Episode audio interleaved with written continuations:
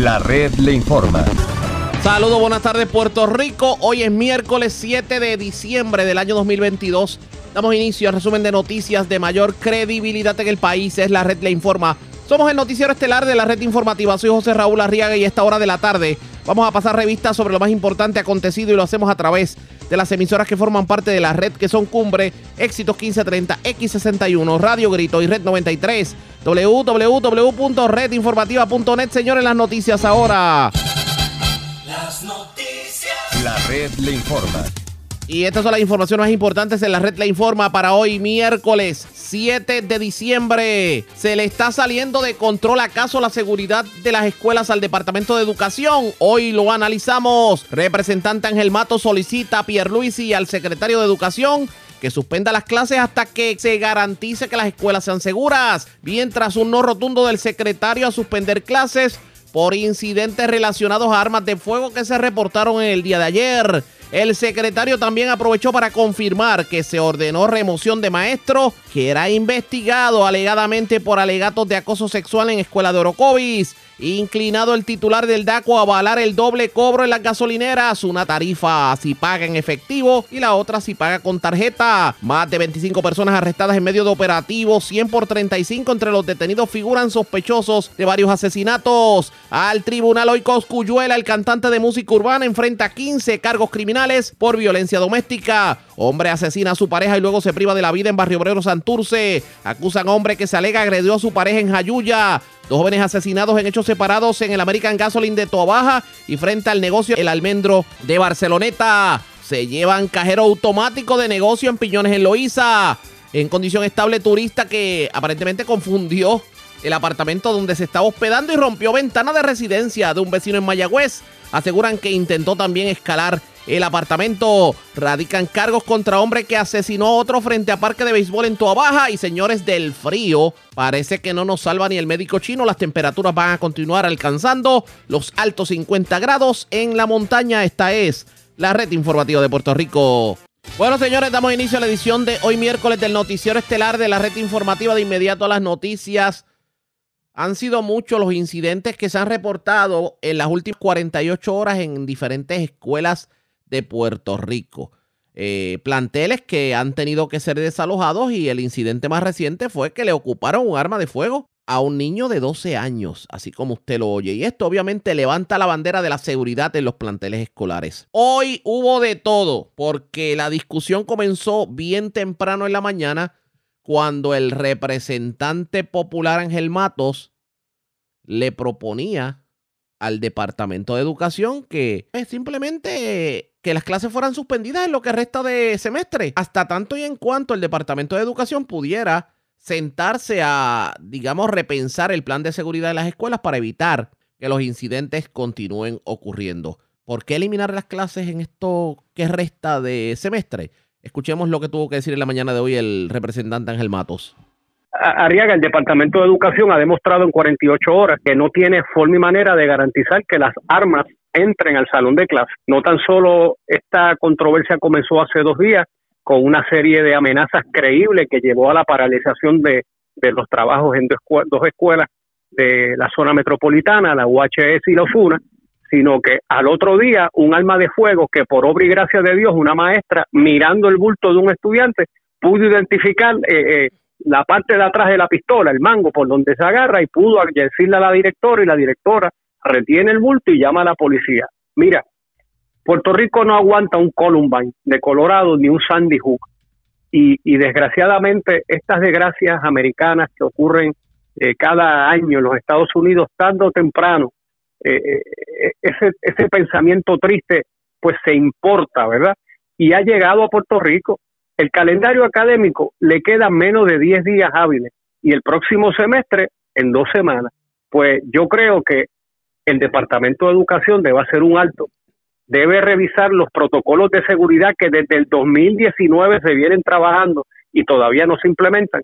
Y yo no estoy pidiendo que mañana las escuelas se conviertan en una bóveda, pero como mínimo un detector de metales, de esos de los que se usan manuales en los conciertos, para simplemente verificar sin la necesidad de abrir un bulto si hay un arma de fuego, un cuchillo, un arma blanca tratando de entrar a una escuela. Pero aquí, Tan sencillo como aquí en los pasados años inclusive había habido proyectos para que se dotaran las escuelas de detectores de, armas eh, y, y, se destinaron millones de dólares para eso. ¿En qué quedó todo eso? Pues mira, Arriaga, el Departamento de Educación de Puerto Rico tiene el presupuesto más alto, con casi un 30% del presupuesto general del país.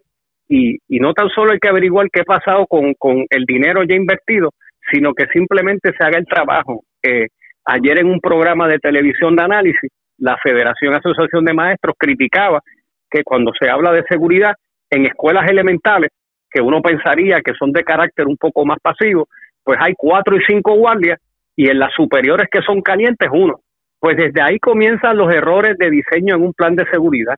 Yo no estoy pidiendo renuncia, pero yo estoy pidiendo que evitemos una tragedia porque está pasando algo más allá y decir, como escucho al director de seguridad del departamento, que es que cuatro casos en 800 escuelas no, no debería ser la norma. Yo lo que quiero evitar una desgracia, porque para mí matar a un muchacho vale millones de pesos. Lo que pasa Así que esto no, lo que pasa es que, por ejemplo, aquí se está hablando, eso es lo que ha trascendido, pero es secreto a voces que en muchas escuelas se ven movimientos, inclusive, no solamente estamos hablando de armas, estamos hablando inclusive de drogas en las escuelas, sobre todo en la superior. Bueno, yo recuerdo con algo de nostalgia, cuando Pedro Rosselló padre, ¿verdad? Decía las zonas celdas, que eran zonas seguras de, de drogas y armas en las escuelas, eso pues lo tiraron a un zafacón después del uso político que eso tuvo. La realidad que la inseguridad en nuestras escuelas, Arriaga, se tiene que atender de manera proactiva, con mucha inteligencia, con mucho eh, trabajo de trabajo social, de psicología, pero en este momento, hasta que no garanticemos que las armas no entran a las escuelas, paremos los trabajos. Eh, el Departamento de Educación tiene habilidad de tirar subastas de emergencia, ellos tienen grandes listas de suplidores y proveedores que simplemente establezcan un protocolo de emergencia para simplemente garantizar que las pistolas no entran, porque Arriaga, de que entran, entran. Sí, definitivamente. Oiga, pero me trae algo bien interesante, un, el que se pueda, digamos, traer al siglo XXI algo parecido a lo que fue zona escolar libre de drogas y armas, obviamente sacando el asunto político, etcétera, etcétera. ¿Usted entiende que pudiera ser una excelente alternativa? Pues claro, porque son proyectos que cuando se radicaron y comenzaron, como en estos momentos que tanta crítica hubo y ahora la policía no lo suelta ni para los guardias, el proyecto de ShotSpotter, que tanto ayuda a resolver casos y a intervenir de manera inmediata con directores activos, pues ciertamente tenemos que repensar qué hacemos para garantizar los 10 días de semestre que quedan y evidentemente a partir de enero que los protocolos se empiecen a utilizar. Pero el Departamento de Educación no lo vemos muy inclinado a, la posibilidad de suspender estos 10 días de, clase. Inclusive están eh, pues alegando que esto pudiera afectar más el semestre académico tomando en consideración los días que se perdieron en Fiona. Bueno, yo prefiero un semestre académico atrasado con estudiantes vivos que con una tragedia en nuestras escuelas. Oiga, pero la, la situación en la zona metropolitana, por ejemplo, en estas escuelas, es tan grave como la han pintado. Lo que sucede, Arriaga, me atrevo a tirar un dardo aquí de confianza. Usted y yo más o menos estudiamos para los 90. Correcto. Y las controversias se resolvían como que al puño de la bofetada y después uno se daba la mano y seguía. Ahora la persona más inocente, en este caso un menor de 12 años, andaba con un cañón encima. Pues imagínate tú cuántos cañones más entran y salen con total impunidad. Cañones, figas, cuchillas, de todo lo que uno se puede imaginar. Y lo que queremos es evitar una desgracia, porque algo me dice que cuando ocurra una, ocurrirán más, porque desgraciadamente lo, lo malo se importa al país también. Oiga, ¿no le, no le preocupa, no le llama la atención el que los guardias privados que tienen las escuelas públicas solamente se han convertido en guardias de tránsito? Bueno, el problema es que tú tienes un proveedor de servicios privados que hace el trabajo para el que le pagan. Y dentro de esas prerrogativas los directores eh, escolares supongo que tendrán algo de latitud para atender verdad el asunto de entregar los nenes en por las mañanas eh, sacarlos en horas de la tarde pero tiene que haber un rol más proactivo. Pero eso no es la compañía eso es lo que tú pones en un contrato un departamento de salud de educación en este caso que, que se preocupe de verdad por la seguridad de los nenes y, y el proveedor pues cumplirá Vamos a ver qué hacemos de aquí en adelante con, con toda esta situación, pero parece que ya se abrió la caja de Pandora en cuanto a la seguridad de las escuelas se refiere. Y así es, así es, Legislativamente hablando, ¿hay algo que se puede hacer? Mira, se pueden ordenar investigaciones, se puede traer a todo el componente de seguridad que entonces nos trae el show de tirador activo, nos trae los libros y los catálogos de todo lo que se puede hacer, pero no se está implementando Arriaga. Es hora de que simplemente una comisión legislativa sin anunciar llegue a una escuela pero cuando llegue vea los protocolos corriendo de sorpresa, no porque estamos están prevenidos y alertados. Expresiones del representante Ángel Matos, pero ¿qué tiene que decir el secretario de Educación, Eliezer Ramos Párez, sobre lo que ha estado ocurriendo en las escuelas y esto de la posibilidad de suspender las clases en lo que resta de semestre? Vamos a dialogar con él, pero antes hacemos lo siguiente. Presentamos las condiciones del tiempo para hoy. Hoy miércoles se espera una mezcla de sol y aguaceros pasajeros que produzcan impactos mínimos. Las temperaturas frías continuarán esta noche y en madrugada, fluctuando desde los bajos 70 grados en las áreas costeras hasta los altos 50 grados en las elevaciones más altas. Una marejada del noreste que se extiende a través de las aguas locales del Atlántico y los pasajes del Caribe continuará manteniendo condiciones marítimas de picadas a peligrosas con oleaje de hasta 8 pies y, ocasionalmente más en la mayoría de las aguas locales. Como resultado, las advertencias para los operadores de embarcaciones pequeñas permanecen vigentes hasta el domingo, debido a otra marejada del noreste que invadirá las aguas locales. Las advertencias de resacas fuertes y un riesgo alto de corrientes marinas también permanecen vigentes debido a las olas rompientes esperadas de alrededor de 6 a 12 pies, principalmente en las playas orientadas hacia el norte de Puerto Rico y Culebra. También permanece vigente un riesgo alto de corrientes marinas para Vieques. En la red informativa de Puerto Rico, este fue el informe del tiempo. La red le informa. Señores, regresamos a la red le informa. Somos el noticiero estelar de la red informativa, edición de hoy miércoles. Gracias por compartir con nosotros. Señores, como siempre le hemos dicho, la moneda tiene dos caras. Yo tengo a esta hora de la tarde en línea telefónica al secretario de Educación, Eliezer Ramos Párez. Vamos a hablar sobre estos incidentes que han estado ocurriendo en escuelas y, claro, las propuestas que surgen de lado y lado. Saludos, buenas tardes, secretario, bienvenido. Saludos, Arriaga, para ti y para todos los que nos están escuchando. Y feliz Navidad a usted y a los suyos. Igualmente. Gracias, secretario. Secretario, su análisis sobre lo que ha estado ocurriendo en las últimas 48 horas en las escuelas públicas del país, sobre la seguridad. Mira, hemos, hemos tenido ¿verdad? incidentes aislados, algunos obviamente generados por el pánico, como ocurrió ayer en Ponce, donde hubo una alerta que resultó ser una falsa falsa alarma. En los incidentes que tuvimos el lunes, dos jóvenes eh, en un intercambio de mensajes de texto eh, con una aparente amenaza a dos comunidades escolares, eh, se activó de inmediato lo que es el protocolo, se avisó a la policía de Puerto Rico. Creo que hubo un buen manejo de ambas comunidades escolares a lo que fue esta situación. Sin duda algunas situaciones que generan ansiedad, generan miedo, así que en el día de ayer igualmente, además de, de continuar con la investigación y continuar tomándole testimonio eh, a, estos, dos jovencitos. Eh, se estuvo trabajando con el aspecto socioemocional de ambas comunidades escolares. Y probablemente en el día de ayer igualmente tuvimos un incidente acá en San Juan donde un joven de 12 años llevó ¿verdad? un arma de fuego en el bulto al plantel escolar. El arma fue detectada igualmente por los funcionarios escolares. Se pudo dar aviso a la policía. El arma respondía eh, ¿verdad? Una pertenencia de, su papá. Él mismo hizo alegación de que esto provenía de la casa, así que el papá fue puesto bajo arresto en el día de ayer. Yo creo que un momento ¿verdad? de introspección, de reflexión, eh, sin duda alguna las escuelas no están exentas de lo que socialmente se está viviendo en Puerto Rico, pero es un momento ¿verdad? de repensar y de fijar cuotas de responsabilidad. Nosotros como escuela tenemos una responsabilidad para con nuestros estudiantes eh, y yo apuesto a las medidas verdad que se han estado tomando en las escuelas. Hemos tenido un aumento considerable de oficiales de seguridad que ha reducido significativamente lo que son las incidencias, no solamente de disciplina, sino en el aspecto criminal. Pero eso, a eso precisamente iba, porque, por ejemplo, eh, obviamente estos casos que hemos visto mediáticamente hablando, pues obviamente es lo que trasciende, pero hay otros casos que no trascienden. Y lo que se alega por parte de personas que saben de escuela, o sea, que han estado en escuela, maestros, personal docente, no docente, inclusive padres, es que eh, la situación en las escuelas eh, en cuanto a disciplina tal vez se ha controlado,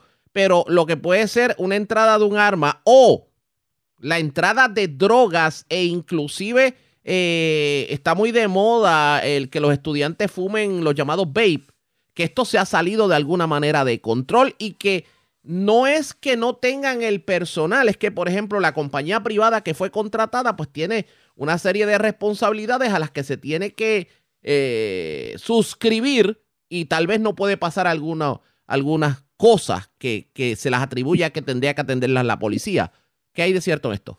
Sí, y, y obviamente yo no, yo no te voy a negar, como te dije, que la realidad de las escuelas eh, refleja la realidad del país. Sabemos que muchas de estas situaciones que tú estás narrando las vemos día a día en los medios, en los periódicos, y nuestras escuelas no están exentas. Así que eh, recientemente, ¿verdad? Tuvimos una reunión con la Policía de Puerto Rico y se comenzó igualmente la identificación de esas escuelas que tienen mayor problemática o sospecha de problemática para una posible intervención en, en, corto tiempo.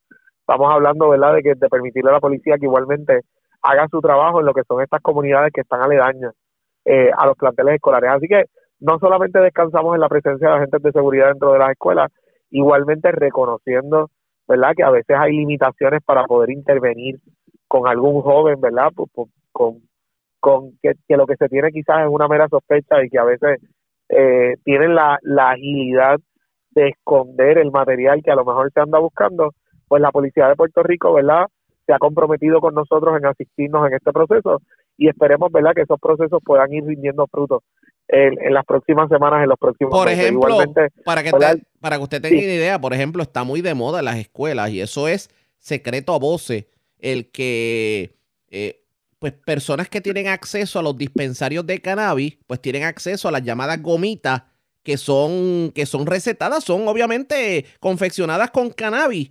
Eh, y se están vendiendo las gomitas en las escuelas. Y pasan como si fueran dulces y resulta que son gomitas de cannabis, de, de dispensario. Pues Arriaga, son, son ¿verdad? incidentes que, digo, ¿verdad? con confidencias que igualmente nos ha llegado a nosotros por lo bajo y se están atendiendo. Como te digo, la Oficina de Seguridad ya tiene identificadas unas escuelas en las cuales se va a estar eh, interviniendo, ¿verdad? Ya un nivel un poco más arriba, estamos hablando de la Policía de Puerto Rico desde distintas formas, ¿verdad? Interviniendo con talleres, con lo que es prevención, con lo que es levantar alerta, darle herramientas a las escuelas, pero igualmente la intervención con estos jóvenes que están utilizando este material o adentrándolo en lo que es el plantel escolar. ¿Usted recuerda aquello de zona escolar libre de drogas y armas de la administración de Roselló Padre? lo recuerdo, lo recuerdo, Riega. ¿Han pensado en algo similar para atender esta situación? Mira, sí, sí y no, ¿verdad? aquel programa fue un tanto controversial por un sinnúmero de cosas, aunque tuvo su lado positivo de impacto en las escuelas. Hoy por hoy, ¿verdad? Tenemos muchas más leyes, tenemos eh, muchas más reservas en torno ¿verdad? a derechos. Eh, igualmente está el tema de la reforma de la policía que impacta lo que es la intervención igualmente de la policía hacia las escuelas. Así que todos esos elementos se están tomando en consideración, pero sin duda alguna vamos a estar interviniendo con estas escuelas y con, con estos ambientes escolares que sabemos que, que tienen, ¿verdad? Como, como quien dice, sus manzanas podridas, ¿verdad? Dentro de las vamos a detectar y las vamos a sacar. Secretario, vamos a la propuesta de Ángel Matos. Dice que los 10 días que restan de clase, suspenderlo para que eh, en el próximo semestre escolar pues podamos llegar como con un plan establecido para la seguridad del estudiantado. ¿Qué me dice sobre esa propuesta? Mira, las escuelas tienen, tienen sus planes, tienen sus planes de emergencia eh, para distintas circunstancias, incluyendo este tema que ha cobrado auge de tirador activo. Eh, yo creo que lo que vivimos en la pandemia, ¿verdad? Debemos evitarlo a toda costa. Eh, eh, un cierre de las escuelas sería mucho más dañino a nuestros jóvenes. Las escuelas siguen siendo seguras. Eh, las escuelas hemos visto una respuesta activa del personal escolar hacia eventos que, que pueden incidir en lo que es la seguridad de todo el componente escolar. Así que yo sigo apostando a que las medidas que se han estado tomando incluyendo el tema del uso de inteligencia artificial, incluyendo el tema de las cámaras de seguridad, nos van a seguir dando resultados positivos. Las escuelas van a continuar siendo ambientes seguros, nosotros vamos a reforzar lo que es el tema de los adiestramientos, de los talleres. Yo no creo que una suspensión de clases, ¿verdad?, sea la medida correcta para, para evitar que ocurra algún tipo de situación. Todo lo contrario. En las escuelas los tenemos más controlados, los tenemos más seguros y podemos impactarlos de una manera mucho más positiva. Secretario, aprovecho que lo tengo en línea telefónica y aunque es un caso individual y yo no pretendo que usted tenga información de todo lo que ocurre en el departamento, pero hago la pregunta para dejarla en récord. Y es lo siguiente, ayer nosotros en exclusiva difundimos una información de protestas de padres, maestros e inclusive el director escolar de la Escuela Superior José Rojas Cortés de Orocovi, luego de que trascendieran en las redes sociales una, unos posts eh, como que un maestro había escrito una frase de, de corte machista en una pizarra electrónica en un salón. Lo cierto es que da la casualidad que ese mismo maestro hace cuatro o cinco años atrás fue acusado de aparentemente algún tipo de delito sexual contra un estudiante de ese mismo plantel, se impuso fianza, se encontró causa para juicio, se dio el juicio. Luego de que pasaron tres años, pues obviamente la testigo principal, que es la perjudicada, se ve a Estados Unidos y decidió simplemente no, no pudo asistir y el caso se cae. El departamento, nuevamente, obviamente la división legal res le da la plaza nuevamente al maestro, pero pues ante esa situación, inclusive hasta el director ha pedido que se remueva el maestro de la escuela tomando en consideración que hay otras querellas que se están radicando y que pues el incidente que llevó a ese maestro a ser acusado criminalmente ocurrió en ese plantel escolar. ¿Tiene conocimiento o le han dado algún tipo de información sobre el particular? Mira, a raíz de tu programa, eh, ¿verdad? Tienen conocimiento, solicité información y en efecto, hay otras querellas en curso en contra de este maestro, eh, así que se tomó la determinación, ¿verdad? Y se dio la orden por parte de División Legal de remover a este maestro en medida cautelar. Así que él va a estar fuera de la sala de clase. Él va a estar fuera de la sala de hasta clase. Tanto se culmine el resto. El resto de las investigaciones. Hasta tanto se culmine, exactamente. Pero hay otras investigaciones en curso. Eh, Así es. Eh, entiendo. Y obviamente ya se le comunicó al director, ya, ya se hizo todo el proceso. Entiendo que debe estar ocurriendo, Arriaga. Debe estar ocurriendo en este sentido. Y, y, y, toma la decisión tomando en consideración para, obviamente, proteger la seguridad del estudiantado. Sin duda alguna. Esto es un tipo de medida que cuando la seguridad está en riesgo, ¿verdad? Se, se toma. ¿Verdad? No, no es el caso de todos los maestros que están bajo investigación o en alguna querella. Entiendo, pero sí, obviamente, obviamente también el maestro tiene un derecho, pero ustedes tocan todas las partes de manera responsable y se toman las decisiones según el reglamento del Departamento de Educación. Así es, Arriaga. Secretario, ¿qué usted le pidió a Santa Claus? Eh, paz y tiempo para mis hijos, para poderme disfrutar más. ¿Y usted cree, y usted cree que eh, siendo usted el, jefe de una de las agencias más complicadas del país, ¿todavía le queda tiempo para la familia? Queda, queda. Hay que, hay que buscarlo, Arriaga. Siempre hay que buscarlo, pero queda. Vamos a ver qué ocurre. Dios, Dios le dé ese tiempo para disfrutar en familia y poco y pocos dolores de cabeza dentro del Departamento de Educación. Ojalá, ojalá. Que así, eso, es un buen deseo. Que así sea. Gracias y gracias por compartir con nosotros, secretario. Gracias a ti siempre por la oportunidad. Como siempre, el secretario del Departamento de Educación, Eliezer Ramos Pareja, la pausa. Regresamos en breve en esta edición del Noticiero Estelar de la Red Informativa. La red le informa. Señores, regresamos a la red le informa, el noticiero estelar de la red informativa. Gracias por compartir con nosotros. El secretario del Departamento de Asuntos al Consumidor, el, el licenciado Irán Torres Montalvo, estuvo hablando con Ayola Virella de Metro, obviamente sobre lo que ha estado haciendo desde que llegó a su silla, pero señores, ahí como que se le zafó algo y admitió, o por lo menos confirmó, que está inclinado sea, favorece la propuesta de los gasolineros de regresar al pago doble, que es que usted pague una cantidad si echa gasolina pagando en efectivo y que tenga que pagar uno o dos centavos adicionales si tiene que pagar con tarjeta de crédito o de débito.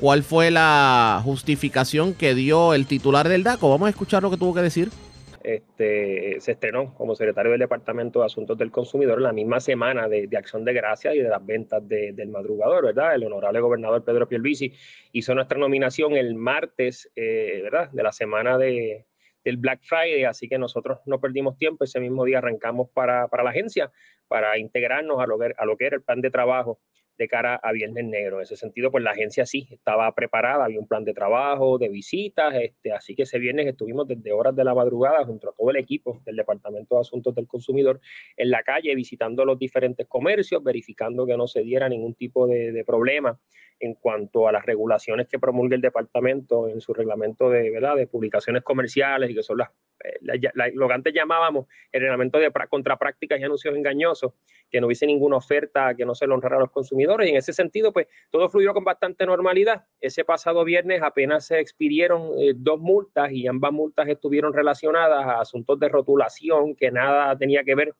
con el tema de, las, de los especiales como tal, de las ventas de madrugadora. Así que todo fluyó con bastante normalidad, pero como tú sabes, durante todo el mes de diciembre están corriendo las ventas navideñas, la gente sigue comprando regalos y están activos en los centros comerciales, así que el departamento espera mantener y va a mantener su presencia en los comercios durante toda esta época navideña. Licenciado, también eh, todavía estamos en una etapa, ¿verdad? Eh, desde febrero que comenzó esta, el conflicto bélico eh, en Ucrania. Eso impactó el, renglón de lo que es la gasolina en Puerto Rico y eh, estuvo una orden de congelación de márgenes de ganancia. ¿Eso sigue en pie? No, la orden de eh, control de margen de ganancias para los detallistas de gasolina ya no está en pie, eh, ¿verdad? Y en ese sentido, pues ahora nosotros estamos empezando a ver en la medida de que se ha ido estabilizando el precio del barril de petróleo, que está rondando los 70 dólares, más o menos, pues ya estamos viendo precios este, a nivel de bomba que no habíamos visto hacía meses largos. Ya hay precios eh, en la calle de 85, 86 centavos el litro de gasolina, y eso es algo bien positivo para los puertorriqueños ahora en la época navideña, porque significa que todos esos ahorro, pues es más dinero en el bolsillo para la cena navideña, regalos de Navidad y todos esos gastos que llegan en la época, en la época festiva. ¿Desde cuándo eh, eh, cesó esa orden, secretario? Pues eso, eso, la orden la dejó sin efecto el pasado secretario eh, ¿verdad? saliente del Departamento de Asuntos del Consumidor, el licenciado Edan Rivera, que la dejó sin efecto hace alrededor como unos dos meses, más o menos. Esta orden estaba en vigor, si la memoria no me falla, desde el mes de febrero de este año, cuando comenzó este conflicto bélico allá, allá en Ucrania, y lo que buscaba era mantener eh, fijos los márgenes de ganancia los a nivel de los detallistas de, gasolina. Así que esa orden estuvo, se prolongó por un periodo bastante extenso y entonces ahora en la medida de que ya no estamos viendo precios altos a, nivel de, de, los mercados internacionales del barril de petróleo, pues ahora estamos viendo cómo se está viendo este efecto positivo para los puertorriqueños, donde ya hay precios más bajos a nivel de la bomba, ¿verdad?, de las estaciones de gasolina en Puerto Rico. Escuché al presidente de los detallistas plantear que se reuniría con usted. ¿Ya esa reunión ocurrió o es una reunión que está en calendario? No, la semana pasada tuvimos la oportunidad de reunirnos con el presidente de la Asociación de Detallistas de Gasolina, eh, Edras Vélez, presidente, así como con sus asesores legales. Discutimos muchos asuntos relacionados a la industria de la gasolina en Puerto Rico porque el Departamento de Asuntos del Consumidor no tan solo regula, ¿verdad?, o vigila lo que son los márgenes de ganancia de los detallistas de gasolina, sino que tenemos una serie de, reglamentos y regulaciones que nosotros eh, promulgamos que inciden directamente sobre la operación de los detallistas de gasolina. Así que discutimos muchos temas, pero yo creo que el asunto más eh, medular o más importante que se discutió durante esa reunión es la propuesta que nos están haciendo los detallistas de gasolina de que se le permita eh, tener esta plataforma de pago dual que ellos eh, llaman, ¿verdad? El llamado doble precio, que no es nada nuevo, porque no sé si recordarás que para allá, para el 2011, el propio Departamento de Asuntos del Consumidor, mediante orden administrativa, le permitía a los detallistas de gasolina que tuvieran un precio eh, para compras en efectivo y otro precio para compras con tarjetas de crédito. Es decir, un descuento para las personas que compraran la gasolina o pagaran la gasolina con dinero en efectivo. Más adelante, a mediados, eh, de 2014, 2015, el propio departamento dejó esta orden sin efecto, ¿verdad? Y, este asunto pues no había sido objeto de, discusión, por lo menos eh, pública hasta ahora, que son los propios detallistas de gasolina que nos traen esta propuesta, que nosotros hicimos el compromiso con ellos, que la vamos a estar evaluando para ver si es posible que la podamos viabilizar nuevamente. ¿Y, qué elementos, verdad, entrarían en esa evaluación eh, para ustedes a nivel del DACO? ¿Qué estaría sobre la mesa para poder permitir entonces un doble precio, ¿no? Precio con tarjeta de crédito y precio de, pagos en efectivo?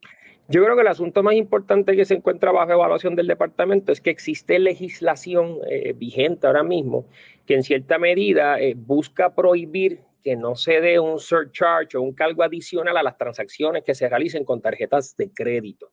Entonces tenemos que sopesar, ¿verdad? Yo creo que es un asunto más bien de, de percepción quizás, de que no se vea que este descuento que se le está dando al que eh, compre la gasolina es cash parezca que, es todo lo contrario, que es un cargo adicional al que, al que paga con tarjetas de crédito, que esa no es la idea. La idea es que aquí los consumidores que paguen el, el, porcentaje de los consumidores, porque hay que estar claro que, que, no son todos. Ahora durante la pandemia nosotros hemos visto, y creo que como consumidores, ¿verdad? Lo hemos visto todo, que ahora prácticamente todos los negocios operan con tarjetas de crédito, este, tienen otras plataformas digitales que puedes hasta pegar el celular eh, a la, la maquinita de tarjetas de crédito para hacer el pago y es cash, está sin ningún tipo de, uso de dinero en efectivo. Así que para el porcentaje, que, no es tan grande, de consumidores que hacen el pago en efectivo, pues se les estaría dando este descuento, que en aquel momento, en el 2011-12, eran 1 a 2 centavos por litro eh, de gasolina. Así que ese sector que hace sus compras de gasolina en efectivo se estaría viendo beneficiado de este, de este, de este ahorro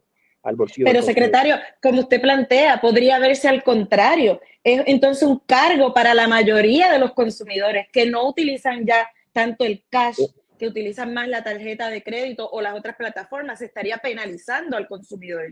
Eh, es un asunto, como te mencionaba, de percepción, porque dependen cómo lo vean. Si, si, por ejemplo, si el departamento te pusiera en efecto esa orden durante el día de hoy, pues significa que vamos a ver un ahorro al instante eh, en el precio de la bomba de gasolina para abajo, ¿verdad? Este, pero como te mencioné, es un asunto de percepción. En el pasado, eh, cuando estuvo esa orden vigente, eh, pasaba lo mismo. Para ese tiempo este servidor trabaja en el Departamento de Asuntos del Consumidor y nos encontrábamos con, eh, con, consumidores que nos decían, mira, me están cobrando más por usar la tarjeta, me están penalizando. Entonces, no tenía que entrar en el ejercicio de explicarle.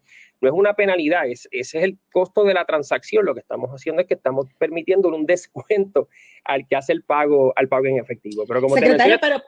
Pero, pero la posición del departamento debe ser defender al consumidor. Correcto, la mayoría de los consumidores utilizan tarjeta. Correcto, pero lo que tenemos que, no podemos perder aquí de perspectiva es que esto sería un ahorro directo para el bolsillo del consumidor porque las estaciones de gasolina eh, son de los comercios que quizás más pagan en lo que son tarifas bancarias y cargos por servicio por las transacciones electrónicas, porque los consumidores tienen que entender, ¿verdad?, que, esto no opera gratis, que este, el uso de las tarjetas de crédito toda esa infraestructura y tecnología para los pagos digitales eh, le cuesta al detallista de gasolina. Nosotros tuvimos la oportunidad de ver estados bancarios que nos mostró la Asociación de Detallistas de Gasolina, donde veíamos que estaciones pagaban 10, 12 y hasta 15 mil dólares mensuales eh, de costos por servicio por estas transacciones digitales. Hay que estar claro, ¿verdad? Que a medida que nos movemos al futuro, todas estas plataformas digitales son las que llegaron para, para quedarse y cada vez es menos eh, el consumidor que utiliza dinero en efectivo. Pero si el departamento puede hacer algo, para darle un ahorro al bolsillo de puertorriqueño, pues yo creo que vale la pena que nosotros evaluemos esa propuesta. Expresiones del licenciado Irán Torres Montalvo, el secretario del DACO. Los astros se alinean y el secretario del DACO pues va a avalar el doble precio en la bomba de gasolina. La pregunta es qué tienen que decir los banqueros sobre el particular y el pueblo que va a pagar dos y tres centavos adicionales por litro si paga en los puestos de gasolina con tarjeta de crédito o débito. Eso está por verse pendientes a la red informativa. Vamos a otro tema, tenemos que hablar del COVID. ¿Cómo está el COVID al día de hoy? Pues sepa usted que el Departamento de Salud reportó hoy miércoles seis muertes adicionales a causa del COVID, por lo que la cifra de muertes asciende a 5.413 casos desde que comenzó la pandemia en marzo del 2020, mientras 216 personas se encuentran hospitalizadas 20 pacientes menos que en las pasadas 24 horas y se dividen en 192 adultos y 24 pacientes pediátricos. El por ciento, la tasa de positividad alcanza el 21.99%. La red le informa. A la pausa cuando regresemos, hoy la policía de Puerto Rico llevó a cabo un operativo en donde arrestó a sobre 25 personas como parte del plan 100 por 35, entre ellos, eh, digamos, reconocidos gatilleros en el bajo mundo. Hubo conferencia de prensa, vamos a escuchar la conferencia de prensa luego de la pausa. Regresamos en breve en esta edición de hoy, miércoles, del Noticiero Estelar de la Red Informativa.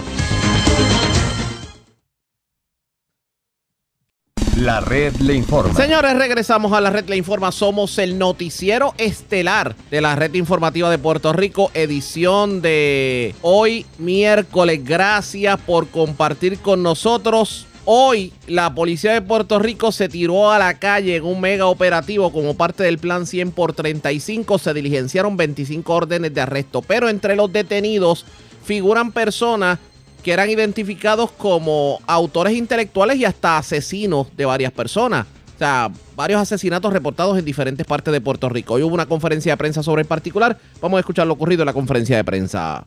Y la mañana, a madrugada de hoy, el negociado de la Policía de Puerto Rico, de la Superintendencia Auxiliar en, en, en, Departamento de Seguridad Pública y la Superintendencia Auxiliar de Operaciones Especiales, dirigida por el coronel Carlos Cruz, realizaron el diligenciamiento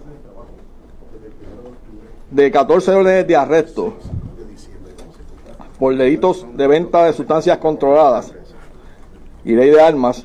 A su vez, el diligenciamiento de 23 órdenes de registro de allanamiento a nivel de toda la isla. Dichas intervenciones a esta hora tuvo el resultado de 43 arrestos,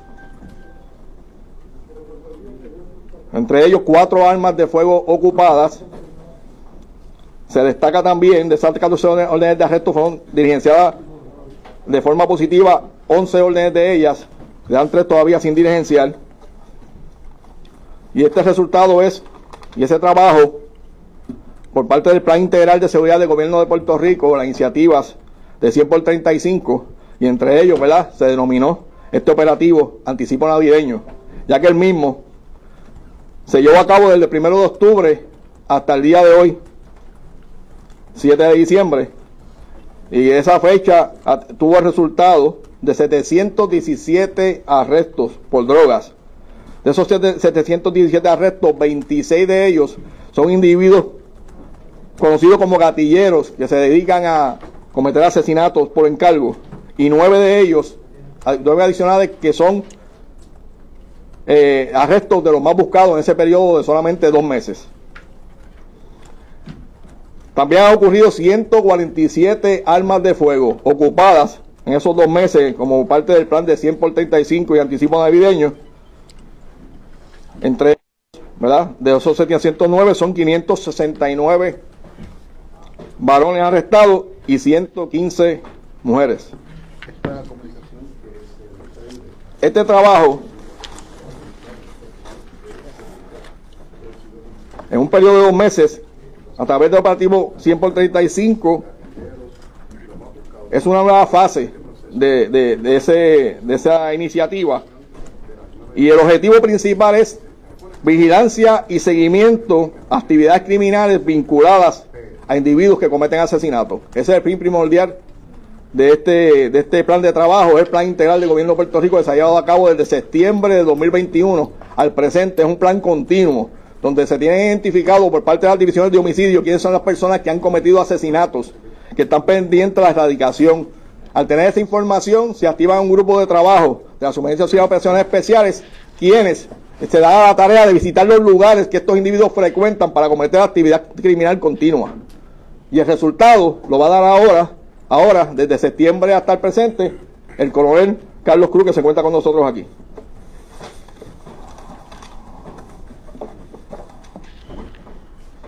Muy buenos días a todos. la creación de la nueva superintendencia en operaciones especiales tiene el fin de realizar investigaciones eh, confidenciales. Nosotros estamos operando desde septiembre del año pasado hasta el día de hoy con el plan 100 por 35.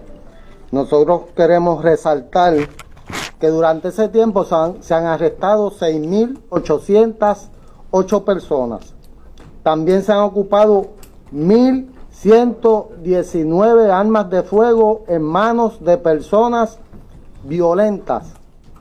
Nosotros hemos podido lograr incautar eh, esa cantidad de armas de fuego, además de que se han ocupado 18.130 kilos de droga.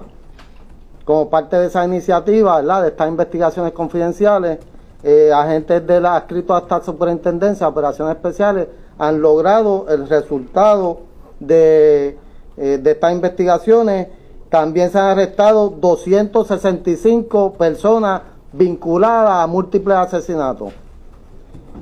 También se han arrestado 170 personas que han estado en la lista de los más de los 10 más buscados. Muchos de ellos con órdenes de arresto por, por asesinatos ya radicados en ausencia que se han logrado arrestar.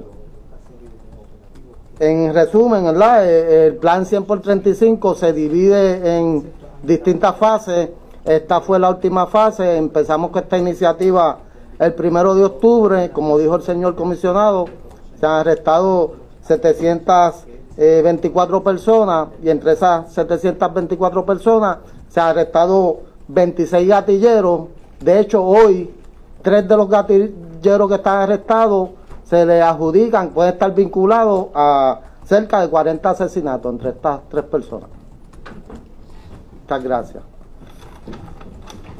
Este trabajo se ha hecho en total coordinación con la División de Crimen Organizado del Departamento de Justicia, la fiscal Jessica Correa González, que se encuentra con nosotros aquí, la fiscal Leilani Vargas, que también está con nosotros aquí, representando al fiscal, al fiscal Siaca, que no se encuentra por motivo de salud con nosotros. Así que es un trabajo en conjunto, tanto con el Departamento de Justicia, el, secretario de Justicia Domingo Emanueli, el negociado de la Policía de Puerto Rico, el Departamento de Seguridad Pública, ¿verdad? eh, representado por el, secretario Alexis Torres. Es un componente dedicado a hacer investigaciones que son la policía, que yo le indico a, Puerto Rico, que son la policía que no ven, los que están constantemente investigando, dando seguimiento a estos individuos para poder traer tranquilidad a Puerto Rico. Dejo con ustedes ahora a la fiscal Jessica Correa González para que se dirija. Buenas tardes a todos y a todas. Eh, como hemos informado desde el primer momento que salió esta iniciativa, eh, es parte de uno de los compromisos que tienen los fiscales eh, y el Ministerio Público en cuanto a asistir a la Policía de Puerto Rico. en este caso, varias jurisdicciones más la División de Crimen Organizado está cooperando en esta iniciativa y la participación de los fiscales se divide en cuando los agentes van a donde los fiscales para ver si, si procede una orden de registro y allanamiento es verificar que tengan los motivos fundados para que cuando vayan ante el juez, que es quien expide las órdenes de registro y allanamiento, tengan los motivos fundados para poder hacer eh, ese registro ¿verdad? o allanamiento que buscan hacer. Posteriormente, si se hace, eh, se hace el diligenciamiento y da positivo, como le llamamos nosotros el término, pues proceder a radicar los cargos de los delitos o de la evidencia ilegalmente ocupada y ahí entra nuevamente el proceso de la erradicación de los cargos que interviene el, el fiscal o la fiscal. En ese sentido, eh, tenemos aquí a la fiscal Leilani Vargas, que estaría eh, sustituyendo al fiscal de Toxiaca que no se encuentra, que le explicaría la aportación que tuvo la División de Crimen Organizado en cuanto a esta etapa. ya han habido varias eh, conferencias de prensa y varios operativos relacionados, en específico este que intervinieron en el día de hoy. Buenos días a todos. Se dirige a ustedes la fiscal Leilani Vargas, formo parte de la División de Crimen Organizado y hemos formado, parte del operativo o la iniciativa de 100 por 35. Desde que comenzó este trabajo nos han pedido apoyo y así lo hemos hecho. Estamos muy satisfechos con la labor que está haciendo la policía y estamos muy honrados con la manera en que ellos trabajan, cómo se arriesgan para impactar las comunidades, para cuando los ciudadanos traen las querellas, nosotros poder investigar, poder darles la mano, ser una mano cooperadora con ellos para poder llevar estos casos a los tribunales. La división pudo operar en este momento impactando un residencial de la zona de San Juan y eh, esto logró que se arrestaran varias personas que estaban trabajando en este lugar vendiendo sustancias controladas, que es parte de lo que motiva las guerras que hay en este país que inician con la venta de sustancias y las guerras por control de los puntos de droga. Mientras la policía nos siga pidiendo la mano, aquí estaremos para ayudarlos. Estamos muy complacidos y muy satisfechos con la labor que han hecho. Gracias. En adición, quiero señalar que entre ayer y hoy se arrestaron cuatro, cuatro individuos eh, identificados como catilleros, entre ellos Rafael Miranda Tolentino, conocido como Kikwet, individuo vinculado a varios asesinatos ¿verdad? en la zona metropolitana. Carlos Caraballo Carlos Caraballo Caraballo, eh, arrestado en Yauco, vinculado a un asesinato que hubo recientemente en Lajas. David Tejada Rosado, apodado Mudo, arrestado hoy en Jardines de Sellé, residencia de Sellé en Río Piedras, también autor de múltiples asesinatos eh, en área metropolitana, y Emilio Cruz Camacho, que es del grupo eh, conocido como Panda, que también, ¿verdad? Es un individuo considerado como gatillero. Ahora estamos disponibles para cualquier pregunta. Sí, eh, estos, estos cuatro son los que están vinculados a cerca de 40 asesinatos. Correcto, sí, esos cuatro. Eh, la- los arrestos que se llevaron a cabo entre la madrugada, entre la noche de la madrugada, ¿cuántos son efectivamente los arrestos? Los Son 43 arrestos. Se han arrestado 43 personas. Sí, 43 personas, correcto. Mire, y una pregunta, después de, de, de este trabajo que ustedes están anunciando el día de hoy, ¿cómo ustedes se sienten cuando más tarde arrestan una de estas personas por un tecnicismo o algo allá en los tribunales? Entonces me dice, ¿cómo es que esta persona este, volvió a delinquir si hizo esto, esto y está afuera? Yo sé que trabajan los hospitales, pero ¿cuál es, eh, eh, cómo ustedes balancean ese trabajo? Mira, eh, basado en la presunción de inocencia, toda persona arrestada por la Policía de Puerto Rico tiene derecho ¿verdad? a un proceso judicial eh, conforme eh, eh, indica la Constitución. Dentro de los procesos también, esos casos saben que van directamente a los tribunales y ahí por eso es que la Fiscalía se encarga de tener la evidencia necesaria en derecho para sostener los casos. Eso es lo que estamos haciendo desde 2021, mano a mano con, la, con el secretario Domingo Manuel y, la fiscal Jessica Correa, para que eh, los casos tengan la evidencia necesaria para poder sostenerlos a nivel de juicio y que esa persona salga convicta por el delito que cometió. En estos casos de, de 100 por 35, la mayoría, la mayoría son casos ¿verdad? Que, se realizan grabaciones y en un 98% han, se han declarado culpables. O sea, que hay una, una, una, un alza de convicciones en este tipo de casos, de la forma y manera que se está haciendo. Así que ese es el trabajo que está haciendo la Policía de Puerto Rico junto al Departamento de Justicia. Y esa es la, esa es la, la- la- eh, eh, ya a nivel judicial son dos poderes diferentes. Nosotros somos del Poder Ejecutivo, ellos son del Poder Judicial, ¿verdad? Ellos evalúan la prueba. Y el criterio que tengan para, para evaluarla en derecho, pues es la, es- es la determinación que toman. El porcentaje de convicciones que no escuché bien. 98% del 100 por 35 donde son la donde la donde son este eh, evidencias que ha sido verdad tiene material fílmico Pregunta, ¿qué juez lo acusaron ya de esos casos que tiene pendientes? perdón ¿A qué juez? ¿Radicaron algún caso? bueno en el día de hoy van a estar radicando cargos por la eh, se le ocupó arma de fuego ¿Por el arma? ¿Ah? ¿Por el asesinato? bueno por, ar- por armas de fuego ya en tanto y en cuanto tengamos la evidencia este correspondiente para someterle al asesinato se va a radicar Y los demás que están vinculados a asesinatos van a ser acusados por los asesinatos Bueno, o, o por delitos. Va que en principio la estrategia que estamos utilizando es estos individuos que cometen asesinato constante, como están visitando lugares y cometiendo actividades criminales continuas mediante vigilancia y seguimiento, la división de operaciones especiales, división de inteligencia división de drogas, le damos seguimiento, son sorprendidos en otras actividades ilícitas y en ese transcurso, entonces las divisiones de homicidio tienen la oportunidad, ¿verdad?, de, de completar su prueba y poder radicarle. Y, y, y está lista la fiscalía para presentar algunos de esos casos de asesinato, fiscal Correa. En algunos de esos casos ya hay evidencia suficiente eh, ¿Estás preparado? Y si alguno de esos tiene que ver, como se ha dicho, con lo, con lo que había comentado la fiscal. Eh, si el Ministerio Público hubiera tenido la evidencia para radicar los cargos de asesinato, se hubieran radicado y no era necesario que Kikwede estuviera. Porque nosotros tenemos la autoridad, no, nos estamos preparando para recopilar la evidencia necesaria para sostener los cargos radicados en todas las etapas de los procedimientos. Eh, eh, lo que le pido es que le permitan a los fiscales trabajar y hacer su trabajo responsable, porque la radicación de un cargo más radicado significa que nosotros mismos los fiscales estaríamos contribuyendo para, al no tener la prueba necesaria, ese caso muera en los tribunales y esa persona no pueda estar sujeta a una responsabilidad criminal. Eh, se están haciendo unas investigaciones, yo no voy a confirmar ni a negar como, como hacen los federales, de que este señor Kikwet, como se ha hecho en reportes periodísticos, eh, sea sospechoso de asesinato. Cuando el Ministerio Público tenga la prueba, se someterán los cargos. Y eso fue parte de lo ocurrido en la conferencia de prensa. Se arrestaron estas personas, hay reos, y debo decir, hay delincuentes peligrosos. Estos arrestos tendrán convicción, eso está por verse pendientes a la red informativa. La red le informa. Tomamos una pausa, identificamos nuestra cadena de emisoras en todo Puerto Rico y cuando regresemos hoy tuvo que enfrentar el tribunal el cantante Coscuyuela. Le erradicaron 15 cargos por violencia de género. ¿Qué ocurrió en el tribunal? Es lo próximo a la pausa. Regresamos en breve. La red le informa. Señores, iniciamos nuestra segunda hora de programación. El resumen de noticias de mayor credibilidad en el país es La red le informa. Somos el noticiero estelar de la red informativa.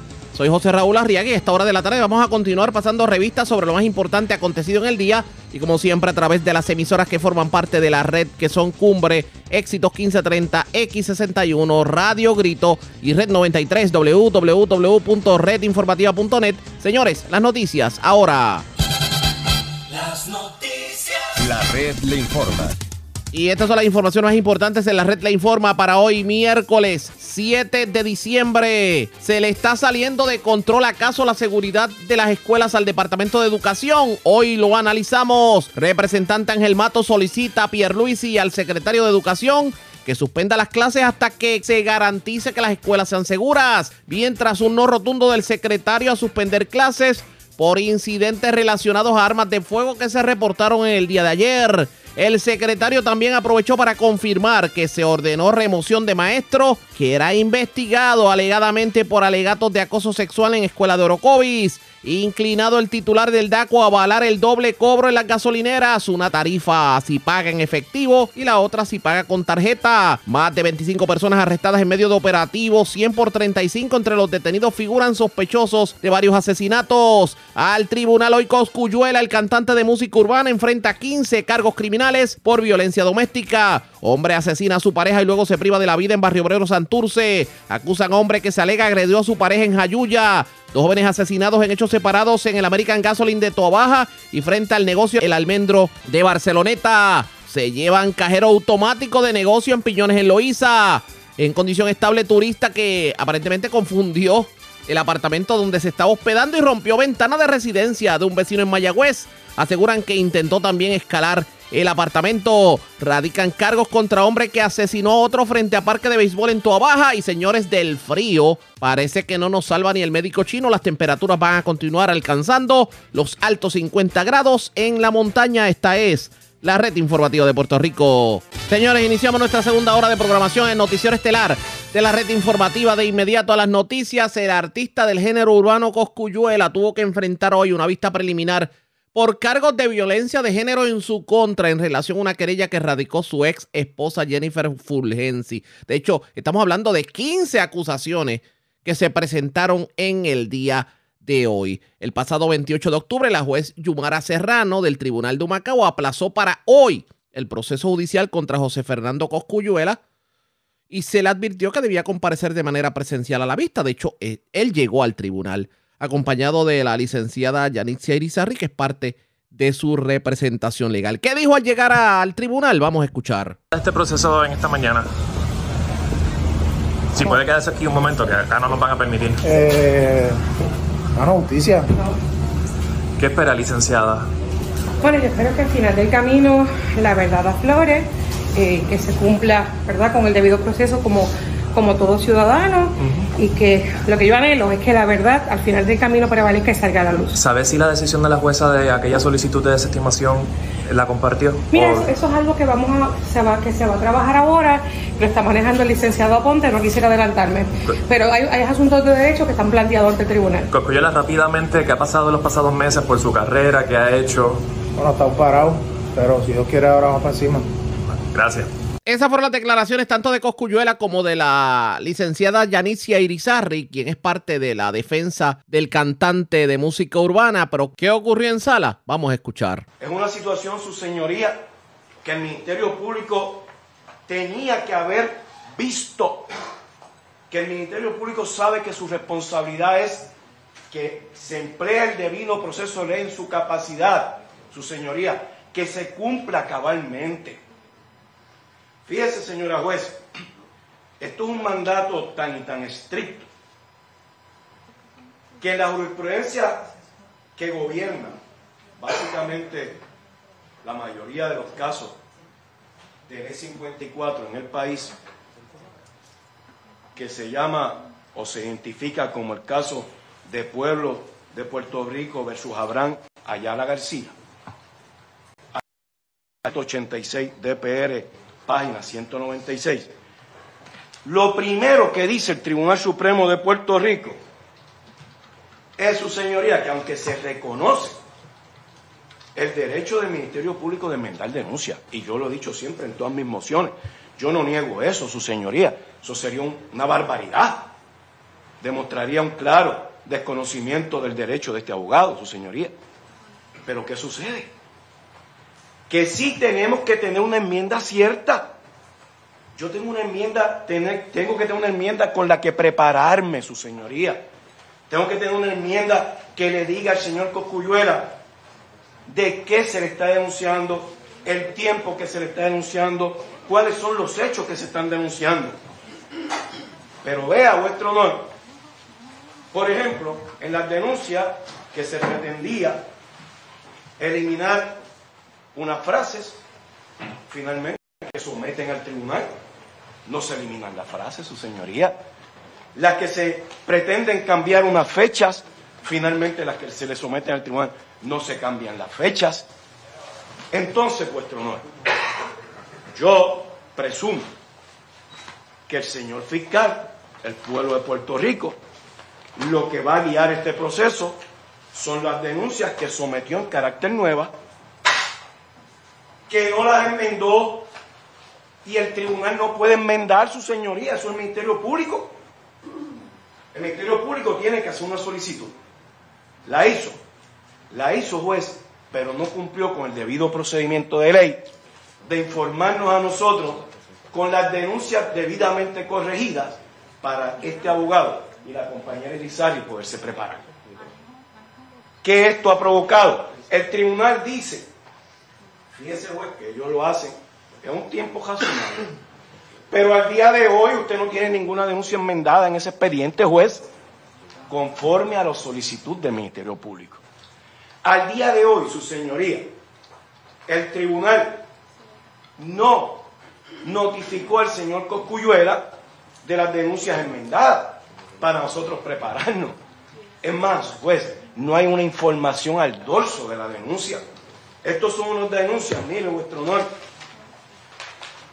Primera página, segunda página en blanco. Todos sabemos que las denuncias tienen una información en su parte posterior. También nos niegan eso, su señoría. Es decir, señora juez, e insisto, que este caso, su señoría, por lo menos este abogado lo trata como cualquier otro caso y sé que el tribunal también. Pero juez, como cualquier otro caso, el señor Coscuyuela tiene derecho a estar informado de las denuncias, de los delitos que se le imputan a él como ciudadano. Este abogado no puede decirle a usted responsablemente, su señoría, que este abogado está preparado de forma satisfactoria, dependería este abogado de la experiencia que tengo, que no es responsable profesionalmente, para decirle a usted que puedo continuar con esta vista. Cuando vayamos a ver el primero de estos casos, pues, el que usted seleccione para ver, porque es otra controversia que hay. Aquí hay 15 denuncias de tiempos distintos. 16. No, pues son 15. Lo que pasa es que hay una hay unas 16, su señoría, que la repiten, pero fíjese, fíjese dónde va el caso. Gracias por traer eso. Güey. Eso fue una denuncia que fue desestimada. Esa denuncia número 16, su señoría, este abogado en la determinación de causa para arresto le indicó al tribunal que era un delito que estaba prescrito y en aquella ocasión los señores fiscales accedieron y estuvieron de acuerdo con este abogado de que estaba prescrito su señoría. Pero ahora, en esta nueva ronda de denuncia lo incluyen. El reclamo de la defensa es que se habían hecho unas enmiendas a las acusaciones en contra de Coscuyuela y no se le había informado a la defensa de manera debida. Vamos a escuchar cuál fue el alegato del Ministerio Público. Público. Se le entregaron las denuncias ese día, las denuncias para las cuales y por las cuales se determinó causa para arresto contra el señor José Coscuyuela. Posteriormente, el, ya esto es que ni siquiera merece una discusión, toda vez que este asunto ya fue resuelto por su señoría mediante moción. Fue un asunto que ya fue planteado por el licenciado a través de una moción y su señoría resolvió hace unos días atrás. Y el licenciado solicitó una reconsideración y su señoría volvió y resolvió en relación a esa reconsideración. Posteriormente radicó otra moción haciendo alusión a una sola de las denuncias y ya fue resuelto también. Así que el Ministerio Público entiende que si bien es cierto que se le haya permitido una alocución al licenciado, en derecho no procede el planteamiento del licenciado, por lo cual nosotros no tendríamos ni siquiera que argumentarlo en derecho. Pero si así fuera, pues tenemos que entonces informarle a su señoría que el licenciado y el señor Coscuyuela conocen de qué se le acusa con especificidad. La moción es tan específica que le pide a su señoría denuncia por denuncia cuál es la enmienda, con el número de cargo, con el artículo que se le acusa y lo que dispone esa denuncia. Además, se anejaron los proyectos de denuncia, ese anejo que habla el licenciado, uno de esos anejos es precisamente las denuncias por las cuales ya se determinó causa. Así que el licenciado conocía de ese anejo. Sin embargo, tengo que decir que si bien es cierto que en el momento inicial donde se radica la moción solicitando enmiendas a las denuncias, se incluye cada una de esas enmiendas, se le da conocimiento a la defensa y al señor Coscuyuela de cada inciso que se solicita por denuncia que se enmiende. Pero además, si bien es cierto que no se incluyó el anejo como parte de la moción, ese mismo día, no como dice el licenciado posteriormente cuando se radica una moción informativa para informarle al tribunal sobre el anejo, ese mismo día que se radica inicialmente esa moción, el Ministerio Público le envió un correo electrónico a ambos abogados, no a uno nada más, a ambos, informándoles que si bien era cierto que en la moción no se habían incluido los anejos en la radicada, se le estaban enviando para que desde ese momento ellos tuvieran conocimiento de cuáles eran esos anejos. Y posteriormente, porque todo esto ocurre un viernes, posteriormente en el próximo día laborable, el Ministerio Público radica una moción informativa al tribunal, incluyendo los anejos que no se habían incluido en la moción anterior. Así que lo que indica el licenciado de que su cliente no conoce de qué se le está acusando, eso no es cierto, induce a error al tribunal, porque eh, el, el licenciado tiene el proyecto de denuncias con él desde el primer momento. Además, debemos aclararle al tribunal que muchas de las enmiendas que se hacen a las denuncias fueron un error de forma, que ni siquiera es producto del Ministerio Público, es producto de un asunto administrativo del propio tribunal. El licenciado recibió el proyecto desde el primer día como era. El, tribunal tiene un sistema eh, administrativo para entrar las denuncias y en ese sistema de manera errónea se entró una, una fecha que no era en el encabezado, no en el texto de la denuncia, en el encabezado. Y así las cosas, nosotros solicitamos al tribunal que se corrigiera ese encabezado para que se enmendara y la fecha fuera la fecha que se disponía, pero más aún. El licenciado hizo este planteamiento desde la vista preliminar anterior y su señoría le indicó al licenciado que si él tenía un planteamiento, él tenía un término y que el Ministerio Público iba a tener un término de cinco días posterior a que el licenciado radicara su moción para expresarse. ¿Y qué ocurrió?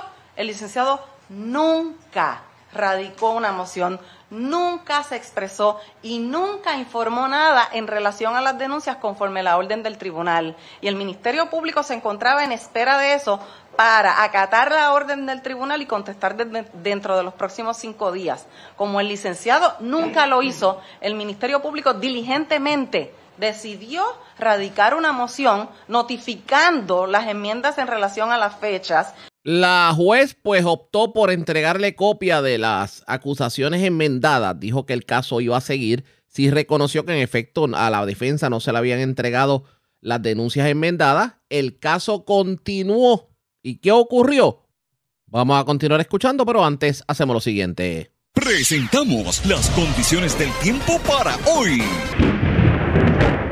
Hoy miércoles Se espera una mezcla de sol y aguaceros pasajeros que produzcan impactos mínimos. Las temperaturas frías continuarán esta noche y en madrugada, fluctuando desde los bajos 70 grados en las áreas costeras hasta los altos 50 grados en las elevaciones más altas. Una marejada del noreste que se extiende a través de las aguas locales del Atlántico y los pasajes del Caribe continuará manteniendo condiciones marítimas de picadas a peligrosas con oleaje de hasta 8 pies y, ocasionalmente más en la mayoría de las aguas locales. Como resultado, las advertencias para los operadores de embarcaciones pequeñas permanecen vigentes hasta el domingo, debido a otra marejada del noreste que invadirá las aguas locales. Las advertencias de resacas fuertes y un riesgo alto de corrientes marinas también permanecen vigentes debido a las olas rompientes esperadas de alrededor de 6 a 12 pies, principalmente en las playas orientadas hacia el norte de Puerto Rico y Culebra. También permanece vigente un riesgo alto de corrientes marinas para Vieques. En la red informativa de Puerto Rico, este fue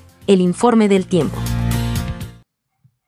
La red le informa. Señores, regresamos a la red le informa, el noticiero estelar de la red informativa. Gracias por compartir con nosotros. A esta hora de la tarde continúa el caso de Coscuyuela en el tribunal, así que le vamos a estar dando seguimiento a lo que ocurra en medio de la vista preliminar. Mientras cambiamos de tema, porque escuche esto, el paso del huracán María provocó que unas 61 millas de la línea costera de Puerto Rico migraran tierra adentro a causa de la erosión, según reveló el estudio El estado de las playas de Puerto Rico Post María que presentó el, eh, se presentó hoy en el recinto de Río Piedras de la Universidad de Puerto Rico. Fue una organización la que presentó ese estudio y según informó eh, esta organización, el estudio detalla el estado en que quedaron las playas para 44 municipios costeros.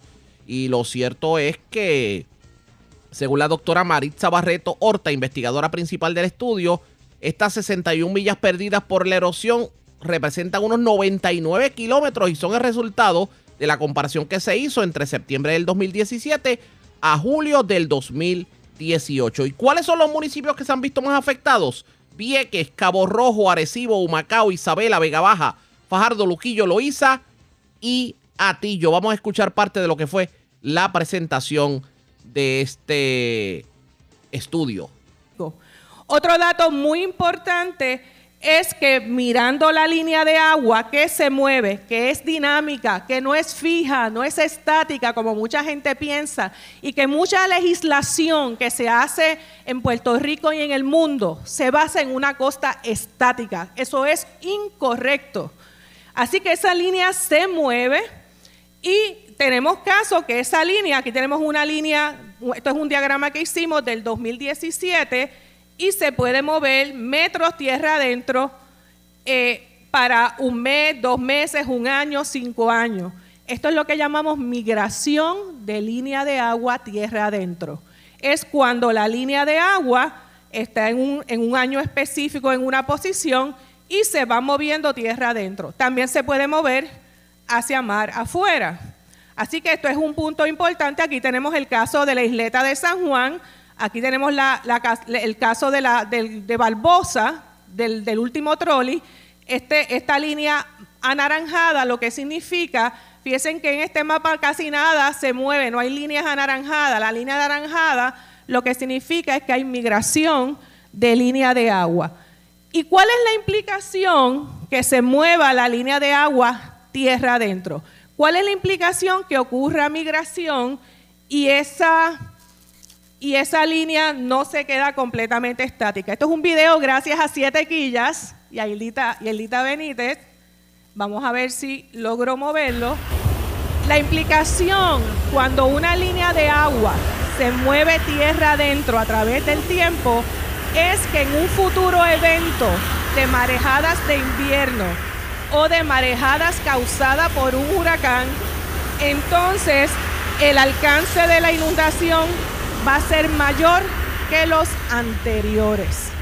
Así que lugares donde hay migración de, línea de agua, tierra adentro, son ejemplos de zonas de que tenemos que alzar banderas de planificación porque son zonas mucho más expuestas que otras. Aquí vemos otro ejemplo de cómo es la línea tan dinámica.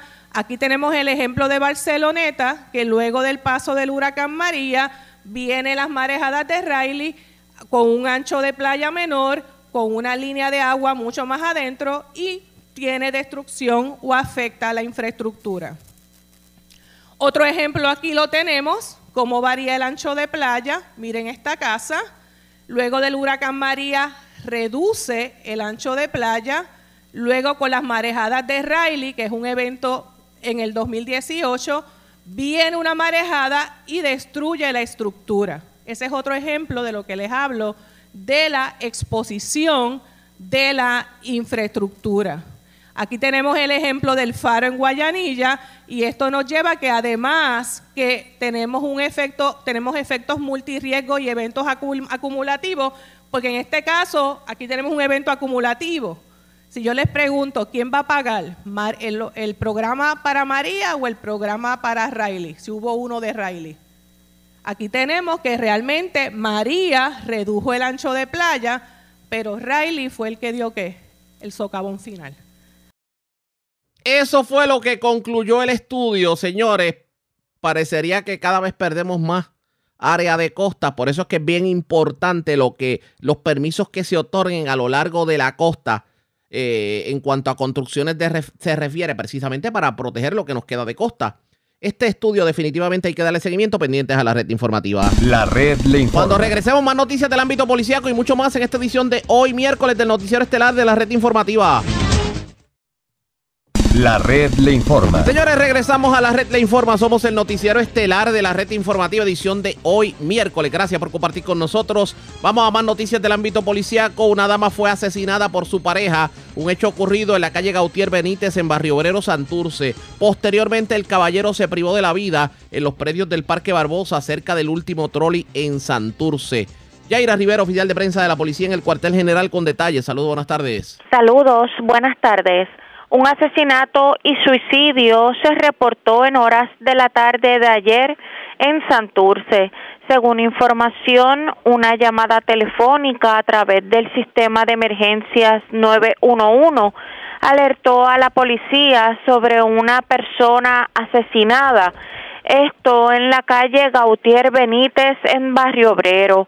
Al llegar los agentes a la escena encontraron el cuerpo de Loxiza, identificada como Sugeni Concepción Quesada, de 46 años, que presentaba heridas de bala en diferentes partes del cuerpo esto en su residencia.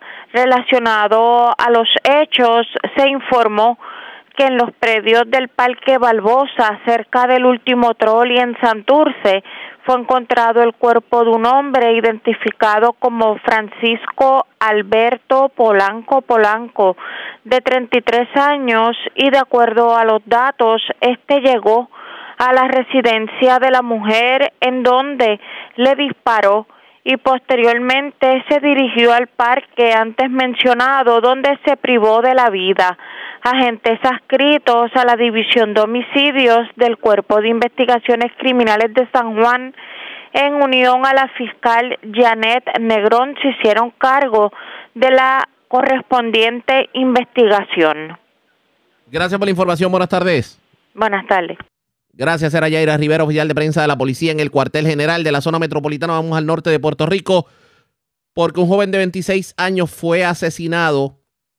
Esto frente al negocio El Almendro. Esto es en Villa Giorgetti, en, en la avenida Plazuela de Barceloneta.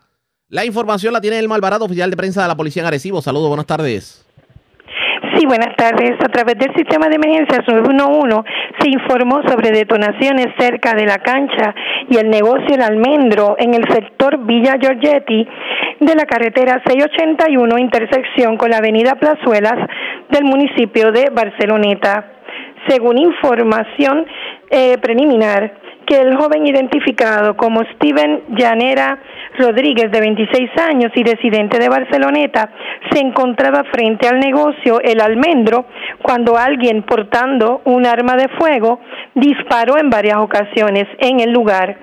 Llanero Rodríguez resultó con varias heridas de bala que le causaron la muerte en el acto. Una segunda persona que se encontraba cerca del lugar resultó con laceraciones leves y su condición era estable.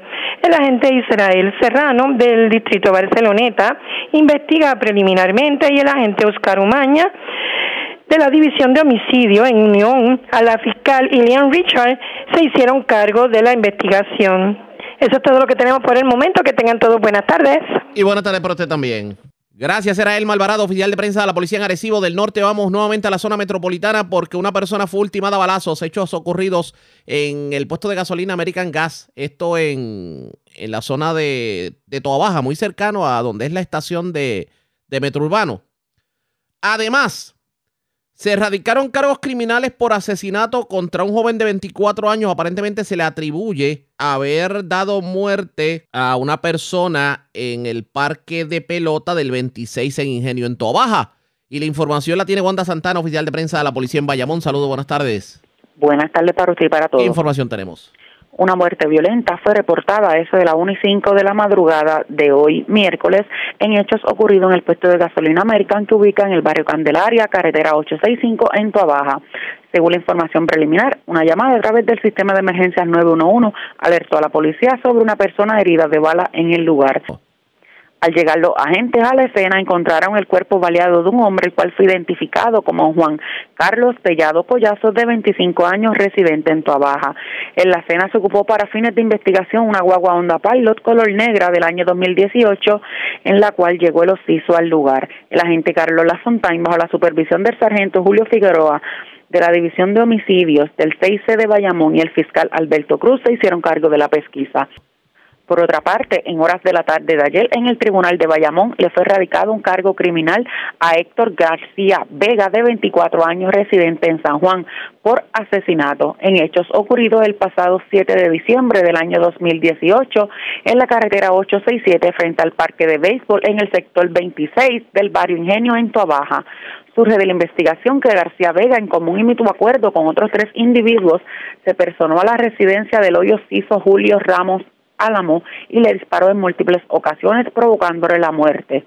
Este caso se consultó con la fiscal Jenny Cancio, quien instruyó a radicar un cargo por asesinato del Código Penal. El imputado fue llevado ante la juez Darelis López de la Sala de Investigaciones del Tribunal de Bayamón, quien luego de escuchar la prueba determinó causa señalando una fianza global de 50 mil dólares, la cual no prestó, siendo ingresado en el complejo correccional de Bayamón. La vista preliminar fue pautada para el 20 de diciembre del 2022. El agente Luis Calderón se hizo cargo de la investigación. Sería todo. Buenas tardes. Y buenas tardes para usted también. Gracias, era Wanda Santana, oficial de prensa de la policía en Bayamón, de la zona metropolitana. Vamos al oeste de Puerto Rico porque un turista que se encontraba vacacionando en un Airbnb en la calle Reina, esto en la 349 en Mayagüez, aparentemente eh, trató de entrar a la residencia del vecino. Se presume que para escalar rompió la ventana, logró entrar, pero recibió heridas cortantes tan pronto intentó entrar. Hay varias teorías de que se pudo haber tratado de un escalamiento o que confundió la residencia, estaba borracho, trató de entrar a la misma y terminó, eh, digamos, con las heridas. La información, el confuso incidente nos lo cuenta Lorraine Mercado, oficial de prensa de la Policía de Mayagüez. Saludos, buenas tardes. Buenas tardes. Un escalamiento fue reportado a eso de la 1 y 5 de la madrugada de hoy a través del sistema de emergencia 911 en hechos ocurridos en la calle Reina de la carretera 349, kilómetro 5 final en Mayagüez.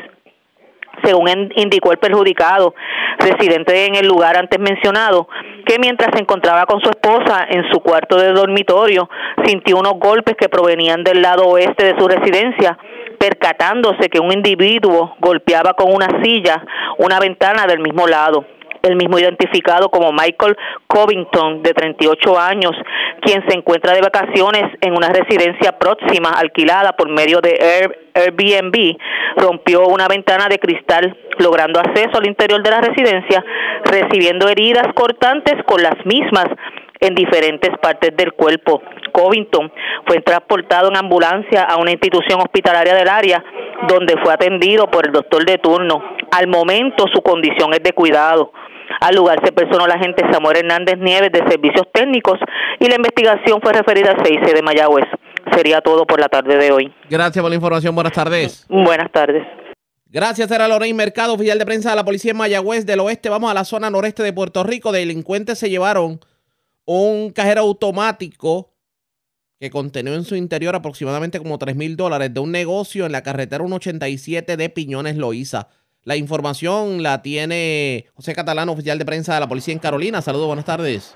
Saludos, Arriaga, y buenas tardes a los radio escucha. Eso es correcto, Arriaga. Un escalamiento fue reportado a las 5 y 35 de la mañana de ayer, martes 6 de diciembre del 2022, en un negocio ubicado en la carretera 187 en el kilómetro 4.3 en Loiza. Según informó el queriante, alguien ocasionó daños a una puerta de seguridad frontal del negocio, donde allí obtuvieron acceso al interior de la misma, apropiándose ilegalmente de un cajero automático, un ATM, que en su interior contenía 3 mil dólares. La propiedad hurtada fue valorada por el creante en dos mil dólares. La agente Manso, adscrita al precinto de Piñones, investigó preliminarmente refiriendo el caso a la agente Vázquez, adscrito a la División de Propiedad del CIC de Carolina. Gracias por la información, buenas tardes. Seguro, aquí siempre la orden, Ariaga. Gracias, era José Catalán, oficial de prensa de la policía en Carolina, de la zona noreste. Vamos a la zona de la montaña. Se erradicaron cargos criminales contra un hombre aparentemente agredió a su pareja, un hecho ocurrido en Jayuya y la información la tiene Javier Andújar, oficial de prensa de la Policía en Utuado. Saludos, buenas tardes. Buenas tardes, Arriaga. Buenas tardes a todos los amigos de Radio Escucha. Agentes adscritos a la División de Violencia Doméstica del área Utuado sometieron cargos a Germán Xavier Morales Colón, de 37 años, esto por violación a la Ley 54, en hechos reportados en el residencial La Montaña, en el municipio de Jayuya. Según la información obtenida, la perjudicada manifestó que su expareja, el señor Germán Morales, llegó a su residencia sin su autorización y le reclamó el que ella estaba con otra persona. Acto seguido la empujó, le manifestó palabras oeces y le escupió en el rostro, entre otros maltratos psicológicos en días anteriores. El agente Alfredo Negro Mato, bajo la supervisión del sargento Elvin Maldonado Soto, consultó el caso con la fiscal Jennifer E. Bonilla, tras la cual instruyó eh, radical cargos por el artículo 3.1 de la Ley 54 de maltrato. La, prueba, la prueba fue presentada entre la juez Melissa Santiago Núñez la cual determinó causa en ambos cargos, fijando una fianza de 10 mil dólares. La fianza fue prestada mediante fiador privado. Cabe señalar que el acusado se encuentra en probatoria a nivel federal por cargos de sustancias controladas y que se pidió una orden de protección en contra de este. Básicamente eso es lo que tenemos acá en el área policial de Gracias por la información. Buenas tardes. Buenas tardes. Gracias, era Javier Andújar, oficial de prensa de la policía en Utuado, de la zona de la montaña. Vamos al noroeste de Puerto Rico, porque se erradicaron cargos criminales contra un hombre de 54 años residente de Aguadilla. Aparentemente, en la calle José de Diego, el pasado 22 de noviembre, eh, agredieron a un residente de Moca, lo despojaron de su teléfono celular y de las llaves de su guagua Tacoma. Este, este vehículo fue recuperado días más tarde en el municipio de Arecibo. La información la tiene Juan Bautista, ya el oficial de prensa de la policía en Aguadilla. Saludos, buenas tardes. Saludos, buenas tardes para ti, Ariaga, buenas tardes para el público Radio Escucha. Como menciona, eh, personal del Distrito Policíaco de Aguadilla, escrita al negociador de la Policía de Puerto Rico y la Fiscalía Local radicaron cargos contra Ismael Blas, de 54 años, residente de esa población, por los delitos de robo, ley de armas y agresión. Los hechos que se le imputan a González los realizó en la calle José de Diego de Aguadilla el pasado 22 de noviembre del presente año, junto a otra persona, la que no ha sido identificada, eh, donde en común y mutuo acuerdo agredieron con un objeto contundente a un residente de Moca, eh, quien tuvo que recibir asistencia médica. A este lo despojan de su teléfono celular, además de las llaves de su guagua Toyota Tacoma del año 2019, en la que los agresores abandonan la escena, siendo esta recuperada días más tarde, como mencionaste, en el municipio de Arecibo. El agente Luis Gómez, supervisado por el teniente Julio Lorenzo, eh, a cargo de la investigación, realizó el arresto del imputado en horas de la mañana de ayer, consultó los hechos con la fiscal Yeisa González, quien presentó los cargos ante el juez Orlando Vilés. Este determinó causa contra Ismael le impuso una fianza de 75 mil dólares, la que no prestó, por lo que fue ingresado en la cárcel de las Cucharas de Ponce y la vista preliminar de este caso quedó señalada para el próximo 20 de diciembre ante el Tribunal de Aguadilla. Gracias por la información. Buenas tardes. Buenas tardes. Gracias, era Juan Bautista, ya el oficial de prensa de la policía en la zona de Aguadilla del noroeste. Vamos al noreste de Puerto Rico. Se reportaron dos asesinatos en hechos separados en Ceiba y Vieques. Eduardo Ramírez, oficial de prensa de la policía en el noreste, con detalles. Saludos, buenas tardes. Saludos, Aria Gatía, al público que te escucha. ¿Qué información tenemos? Tenemos que un asesinato fue reportado a eso de las 10 y 22 de la noche de ayer en hechos ocurridos en la calle Carlos Lebrón frente a una residencia ubicada en la población de Vieques. Según el informe preliminar, una llamada al cuartel alertó a la policía sobre disparos en el lugar y al llegar los agentes a la escena hallaron el cuerpo baleado de un hombre identificado como Juan Carlos Carballo de 35 años. El agente Luis Alejandro, adscrito a la División de Homicidios del Cuerpo de Investigaciones Criminales de Fajardo, en unión al fiscal Pedro Vargas Echevarría se hicieron cargo de la investigación. También, por otra parte, en el área este tenemos que agentes adscritos al distrito de Ceiba se encuentran investigando preliminarmente una muerte violenta ocurrida en la carretera 971 en el kilómetro 9.0 intersección con el barrio Sonadora Chalcofrío en Ceiba. Según se informó preliminarmente, una llamada al cuartel alertó a la policía sobre la situación. Al llegar los agentes a la escena, encontraron en el suelo el cuerpo baleado de un hombre identificado como Noel Hernández Diodonet, de 49 años y vecino de Fajardo. En este caso, Gabriel Martínez de Jesús, adscrito a la División de Homicidios del Cuerpo de Investigaciones Criminales de Fajardo, en unión al fiscal Edesel Reyes, se hicieron cargo de esta investigación. Gracias por la información. Buenas tardes. Buenas tardes. La red le informa. A la pausa regresamos a la parte final del noticiero estelar de la red informativa. La red le informa. Bueno, señores, regresamos esta vez a la parte final del noticiero estelar de la red informativa de Puerto Rico. ¿Cómo está Estados Unidos? ¿Cómo está el mundo a esta hora de la tarde? Vamos con DN, nos tiene un resumen completo sobre lo más importante acontecido en el ámbito nacional e internacional. Drones ucranianos atacaron dos bases aéreas rusas situadas a cientos de kilómetros del frente de batalla. Este lunes, funcionarios del Kremlin reconocieron que los ataques dañaron dos aviones de combate rusos e informaron que tres personas murieron y otras cinco resultaron heridas tras una explosión en una base militar ubicada a unos 240 kilómetros de Moscú. Rusia respondió con una nueva serie de ataques con misiles en Ucrania que provocaron interrupciones del suministro eléctrico y la muerte de al menos cuatro civiles. Los ataques activaron sirenas antiaéreas en diversas ciudades y localidades ucranianas. El alto comisionado de las Naciones Unidas para los Derechos Humanos, Volker Turk, fue una de las personas que tuvo que resguardarse este lunes en un refugio antiaéreo de la ciudad de Kiev. Hubo una oleada de ataques con misiles contra Ucrania, algunos de los cuales ocurrieron en las proximidades de Kiev. Imagínense lo que esto significa para la población. Es algo que se ha convertido casi en una nueva normalidad, pero que tiene un gran impacto en la población civil y tiene que terminarse. El lunes, los medios estatales rusos transmitieron imágenes que muestran al presidente ruso Vladimir Putin recorriendo en automóvil la sección que fue restaurada del puente de Kerch, que resultó gravemente dañado tras una explosión ocurrida en octubre y que es un enlace clave entre Rusia y la anexada península ucraniana de Crimea. El presidente ruso Vladimir Putin promulgó este lunes una legislación que prohíbe promover o elogiar las relaciones entre personas LGBTQ o expresar orientaciones no heterosexuales en diversos medios como la literatura, el cine, la televisión y los sitios web. La Corte Suprema de Estados Unidos escuchó este lunes los alegatos orales en una causa presentada por una diseñadora de páginas web del estado de Colorado que pretende denegar sus servicios a las personas de la comunidad LGBTQ. Durante dos horas y media de debate, la mayoría conservadora del alto tribunal pareció ponerse del lado de la demandante, quien afirmó que sus creencias religiosas deberían tener más peso que la ley de Colorado sobre servicios públicos que prohíbe a las empresas discriminar a las personas por su género y orientación sexual. El fiscal general del estado de Colorado, Phil Weiser, quien dirigió la defensa, habló con la prensa en las afueras de la Corte Suprema. We are very concerned that if our side loses in this case, the court would open up an exemption.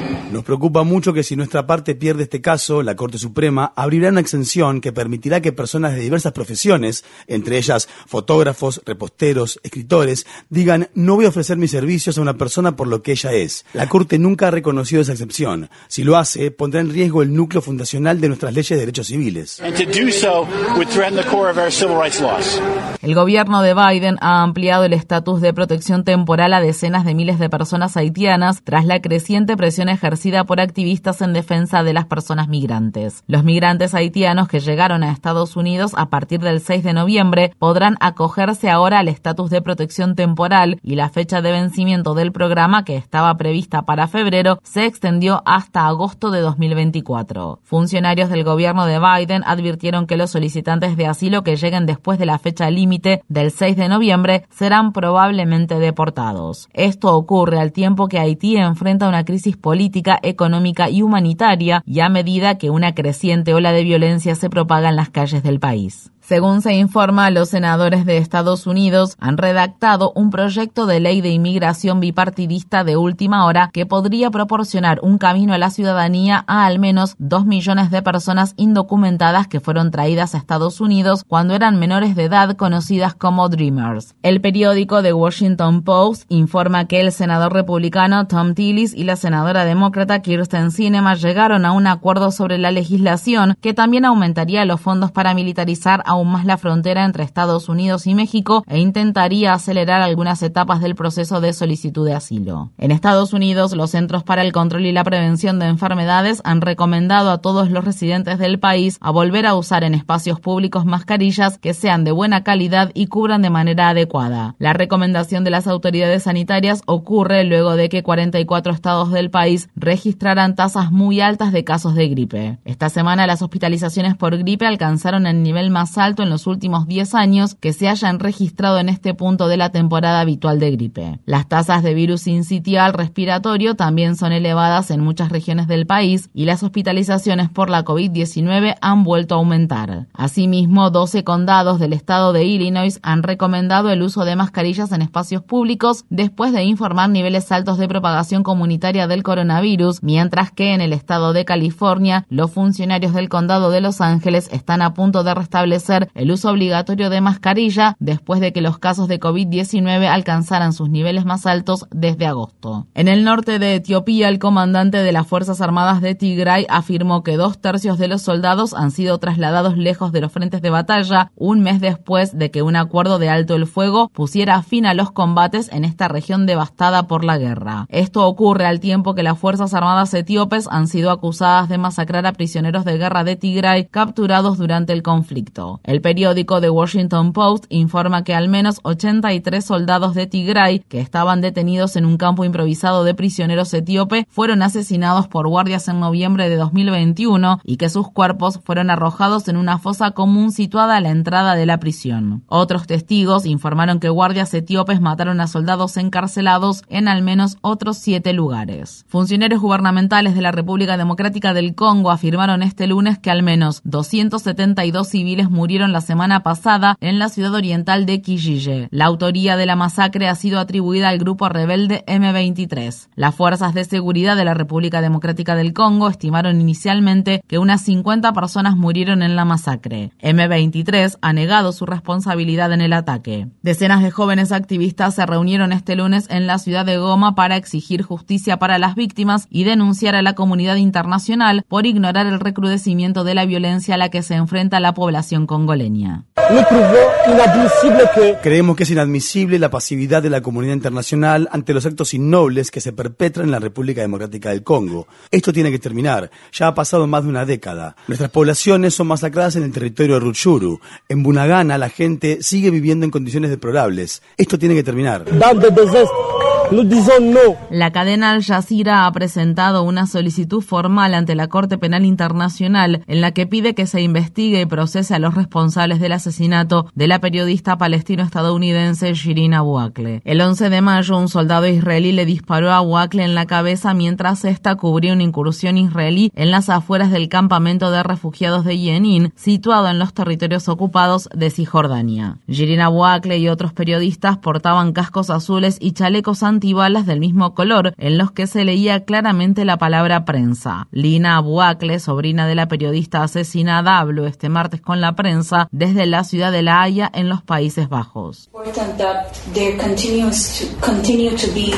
Es importante que siga habiendo apoyo para Shirin. Seguiremos hablando de ella e instando a los gobiernos y legisladores a que tomen medidas y presionen a las personas que están en el poder para que los culpables rindan cuentas ante la justicia.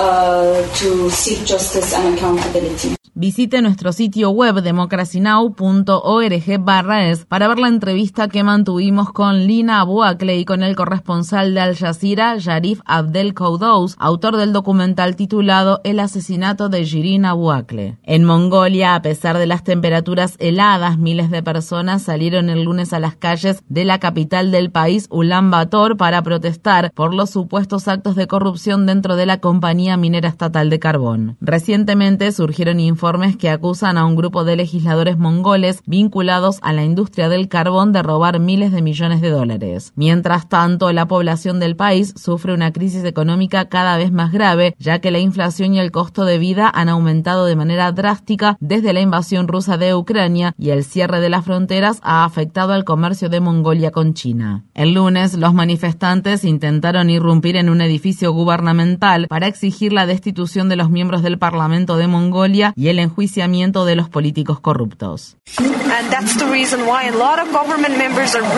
Y esa es la razón por la que muchos miembros del gobierno son más ricos y llevan una vida más lujosa que el resto de los ciudadanos y están tan tranquilos mientras la gente tiene que comprar el pan por rebanadas en lugar de comprar la barra completa. Esa es la razón por la que me estoy manifestando hoy, por el bien de la gente. La ciudadanía del estado de Georgia emitirá este martes sus votos finales en la segunda vuelta de las elecciones para un asiento en el Senado de Estados Unidos que enfrenta al actual senador demócrata Raphael Warnock con su rival republicano Herschel Walker. Dos de las exparejas de Walker lo han acusado de presionarlas para que aborten, a pesar de que él es un declarado opositor al aborto que durante la campaña dijo que prohibiría el procedimiento incluso en casos de violación o incesto. La semana pasada, una tercera expareja acusó a Herschel Walker de haberla agredido violentamente. El senador Warnock habló este lunes durante un mitin que se llevó a cabo en la ciudad de Atlanta. Maya Angelou dijo, cuando alguien te muestre quién es, créele. No creemos nada de lo que dice Herschel Walker, pero nos ha demostrado quién es. Ciertamente no es un senador de Estados Unidos. Visite democracynow.org barra es para ver nuestra entrevista con Cliff Albright, director ejecutivo de la organización Los Votantes Negros Importan. En Nueva York, una jueza desestimó el cargo de asesinato contra la víctima de violencia intrafamiliar Tracy McCarter, una enfermera y abuela que fue arrestada en 2020 después de que su esposo muriera de una puñalada mientras ella se defendía de él durante un altercado. El fiscal de distrito de Manhattan, Alvin Bragg, declinó seguir adelante con el caso después de haber dicho mientras se postulaba para el cargo. Procesar a una sobreviviente de violencia doméstica que actuó en defensa propia es injusto. La red le informa. Bueno, señores, enganchamos los guantes. Regresamos mañana jueves a la hora acostumbrada, cuando nuevamente a través de Cumbre, de Éxitos 1530, de X61, de Radio Grito y de Red 93, que son las emisoras que forman parte de la red informativa, le vamos a llevar a ustedes el resumen de noticias de mayor credibilidad en el país. Hasta entonces, que la pasen bien.